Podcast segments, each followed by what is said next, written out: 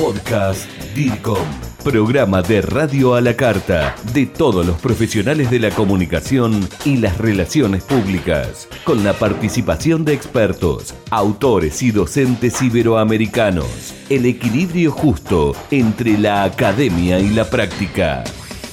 Bienvenidos al podcast DIRCOM con Juan José Larrea. Estoy en Cali participando de la Semana de la Publicidad y la Comunicación realizado, organizado por la Universidad de Santiago de Cali y tengo el gusto de estar acompañado en este momento por una de las máximas autoridades de la universidad, Arturo Arenas Fernández, vicerrector de dicha universidad. Profesor, gracias por estos minutos que me da, gracias también por la invitación a participar como conferencista. Una de las primeras preguntas que quería hacerle en estos breves minutos para toda la comunidad del movimiento DIRCOM en Latinoamérica, desde la jerarquía, desde la figura que usted representa como vicerrector de esta universidad y en nuestra materia. ¿Cómo ve al profesional de la comunicación en Colombia? Bueno, muchísimas gracias, profesor Larrea.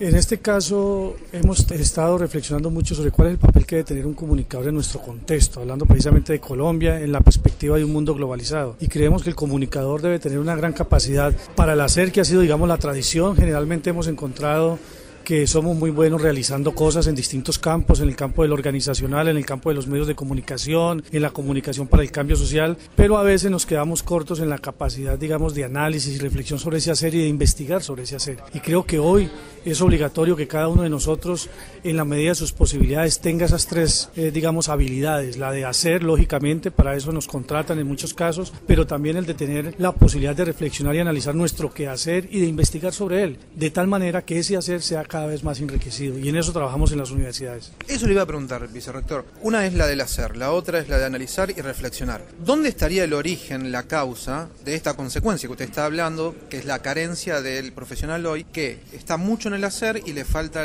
tal vez la reflexión y el análisis. La causa y el origen, ¿dónde está? Yo creo que es una causa múltiple. Por un lado están las demandas del, del, entorno, del medio de trabajo. O sea, generalmente a los comunicadores los buscan para que hagan periodismo, por ejemplo, para que hagan reportería, para que hagan televisión, para que produzcan en distintos medios. O si es una organización para que maneje una oficina de comunicaciones a nivel interno y externo, para que oriente las relaciones públicas. Si es en una organización ONG o en una entidad del tercer sector también para lo mismo. Y digamos que absorbe tanto ese trabajo de estar haciendo, de estar diseñando, de estar formulando los trabajos, que se olvida un poco esa otra parte de la necesidad de investigar el entorno en el cual estamos desempeñándonos y de reflexionar sobre él, de interactuar con otro. Entonces, el medio mismo nos mete mucho en el hacer, pero además, seguramente por esas demandas del entorno, las universidades descuidamos tiempo atrás esa otra posibilidad, aunque siempre ha estado como una idea, poco la desarrollábamos. DIRCOM Social, la red de profesionales y estudiantes de comunicación y relaciones públicas más grande de Iberoamérica. No te quedes afuera. Visita www.dircomsocial.com.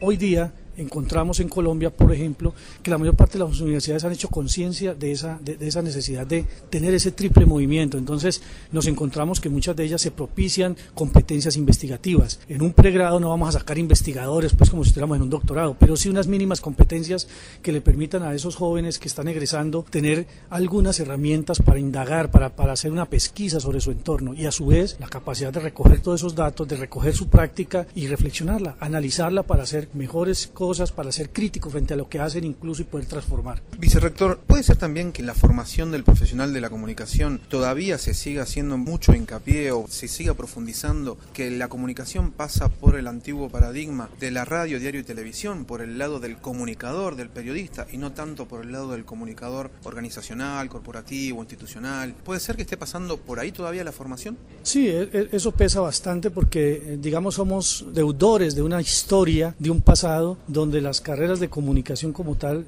nacieron pegadas del periodismo, de todos los campos del periodismo, y hoy sigue siendo por lo menos en Colombia, aunque la mayor parte de los programas se denominan comunicación social, pero digamos que tiene un fuerte énfasis en medios, en el campo de lo, de periodístico, en la realización de medios. Y nadie abandona ese campo porque le da temor que si en la formación se abandona ese campo, se está creando una carencia para luego ese joven de poderse desempeñar. Aparece lo organizacional, aparece lo del cambio social, pero como un elemento secundario en la mayor parte de los pensos de comunicación social. Sigue pesando mucho el tema de los medios de comunicación, pero digamos que afortunadamente todos estos cambios, todas estas formaciones colectivos que vienen trabajando a lo largo de Latinoamérica, Hispanoamérica y el mundo sobre otros temas han enriquecido la comunicación para el cambio social, la comunicación organizacional o empresarial. Eso nos ha hecho reflexionar no solo que hay otros campos, sino que hay otras formas de ver la comunicación y de abordarla. Pero todavía pesa, como tú dices, porque tenemos, somos deudores de esa, de esa tradición. Es tiempo de crecer, unir por una Iberoamérica conectada, juntos en comunidad. Grupo DIRCOM, pasión por la comunicación.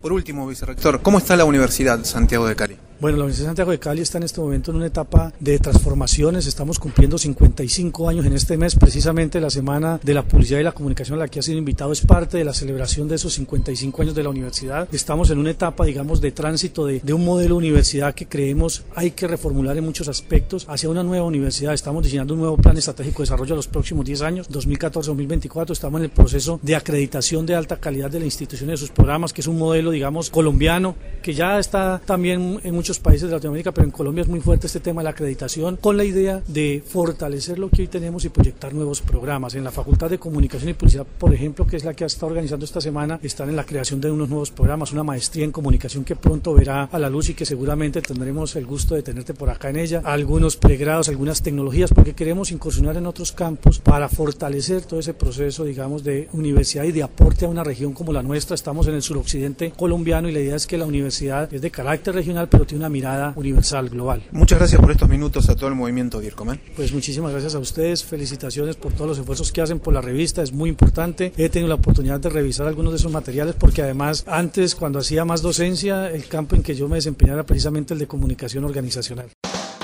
Esto fue el podcast DIRCOM, pasión por la comunicación y la gestión. Grupo DIRCOM. Hablamos de comunicación en español. Hasta la próxima.